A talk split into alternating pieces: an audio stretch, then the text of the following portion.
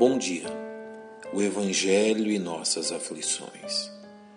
Há uma característica no modelo de cristianismo praticado em nossos dias que causaria profunda estranheza nas gerações de cristãos que vivenciaram os primeiros séculos do genuíno cristianismo. O modo pejorativo como toda sorte de aflições é vista pelos cristãos modernos é algo muitíssimo distante daquilo que foi a experiência e conduta das primeiras gerações de salvos em Cristo.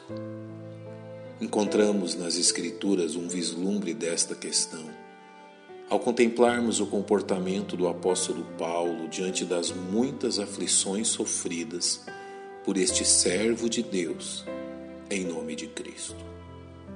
Deixemos, pois, que nossa mente e coração sejam instruídas quanto a esta verdade a partir do testemunho do apóstolo aos gentios. Ao escrever aos salvos em Filipos, o apóstolo Paulo encontrava-se preso, aguardando o desenrolar de seu julgamento pelas autoridades romanas. É nesta condição que ele escreve a estes cristãos, dizendo: E quero, irmãos, que saibais que as coisas que me aconteceram contribuíram para maior proveito do Evangelho. Não encontramos no livro histórico de Atos uma narrativa detalhada que nos permita saber ao que Paulo se refere ao citar as coisas que me aconteceram.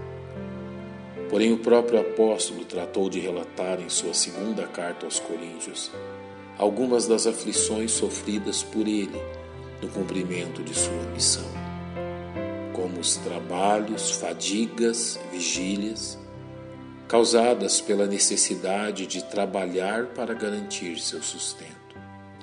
Paulo narra que foi açoitado oito vezes por diferentes autoridades.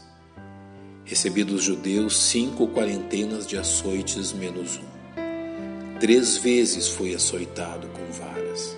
Escritos do período apostólico narram que Paulo foi encarcerado pelo menos cinco vezes, além de ter sido apedrejado e dado como morto.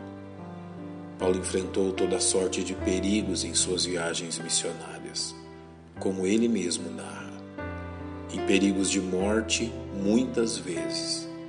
Em viagens, muitas vezes. Em perigos de rios, em perigos de salteadores, em perigos dos da minha nação em perigos dos gentios, em perigos na cidade, em perigos no deserto, em perigos no mar, em perigos entre os falsos irmãos. Isto além dos naufrágios relatados por ele. Três vezes sofri naufrágio, uma noite e um dia passei no abismo.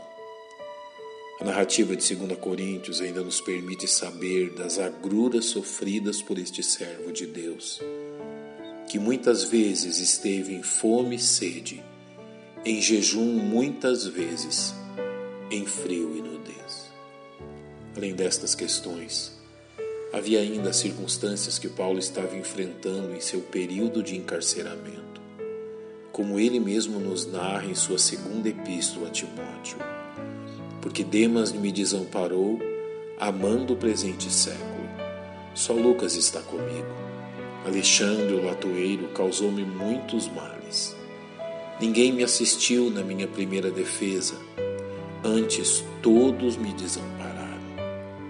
Já próximo de sua morte, Paulo sofreu o abandono por parte de muitas pessoas próximas a ele.